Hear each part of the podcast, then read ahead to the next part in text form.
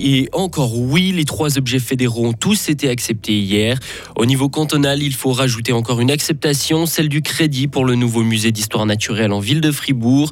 Enfin, le Tour de Suisse a rendu son verdict hier, un résultat secondaire après la disparition de Gino Madère qui a endayé le Tour. Et un temps assez ensoleillé avant la possibilité de gros orages en fin de journée.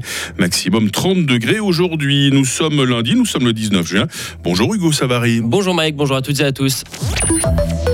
65 millions pour le nouveau musée d'histoire naturelle. C'est donc un grand oui pour ce crédit. Les Fribourgeois l'ont largement accepté hier à 72%. Le musée va donc déménager dans l'ancien dépôt de l'Arsenal et il sera plus grand. Les rares opposants à ce crédit, dont l'UDC, ont peur de voir les coûts d'exploitation exploser.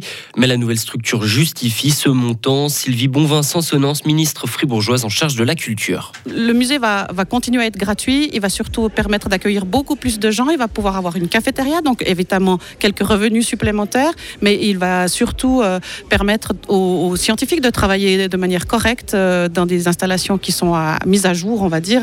Évidemment qu'on va, on va être très très attentif aux, aux critiques qui avaient été faites sur euh, l'ampleur du montant et sur les frais de fonctionnement. Ça va être un enjeu effectivement.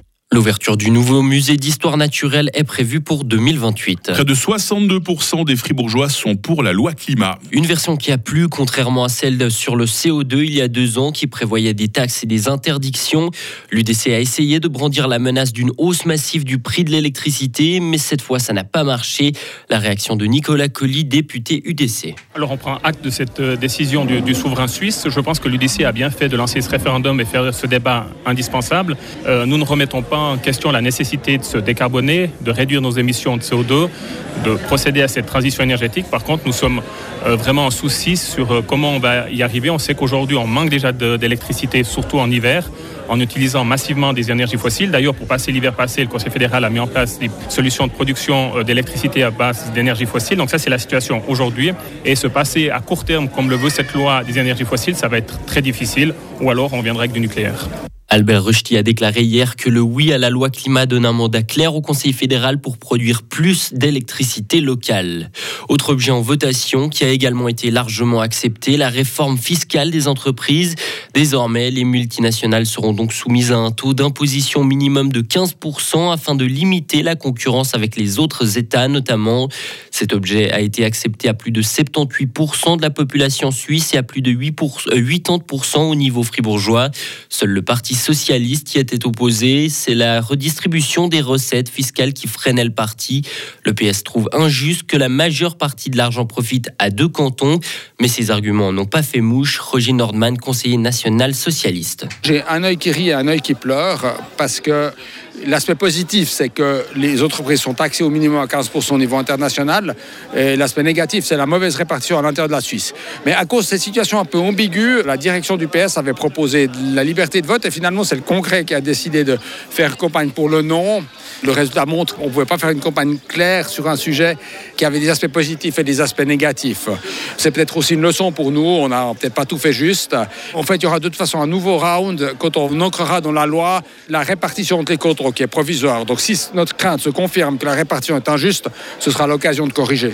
Ce nouveau taux d'imposition fixé à 15% entrera en vigueur le 1er janvier prochain. Et puis il y avait encore un dernier objet à avoir été soumis au vote hier, la loi Covid qui a été acceptée au niveau national à près de 62% des voix et à plus de 61% au niveau cantonal. Pour la troisième fois, la population du pays s'est donc prononcée en faveur de ce texte qui prévoyait cette fois de prolonger jusqu'en juin certaines dispositions de cette loi. Par exemple, la possibilité pour le Conseil fédéral de réactiver le certificat Covid si besoin. Le Brésil, endeuillé par le passage d'un cyclone, au moins 13 personnes ont perdu la vie et 4 autres sont portées disparues dans la région de Porto Alegre depuis jeudi.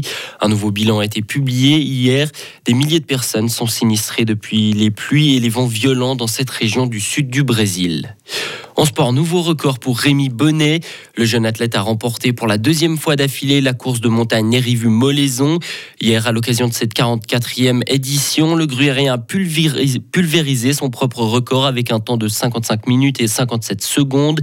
Dans la catégorie féminine, c'est la Française Christelle Desvalais qui s'est imposée en 1h09 et 12 secondes.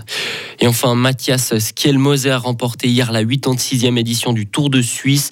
Le cycliste danois s'est imposé pour la première fois de sa carrière dans cette épreuve, mais ce résultat restera anecdotique puisque la boucle nationale a été marquée par le décès de Gino Madère.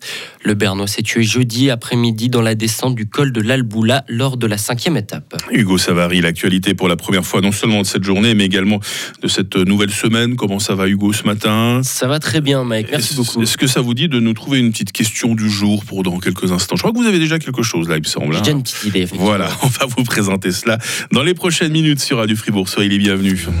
Retrouvez toute l'info sur frappe et frappe.ch.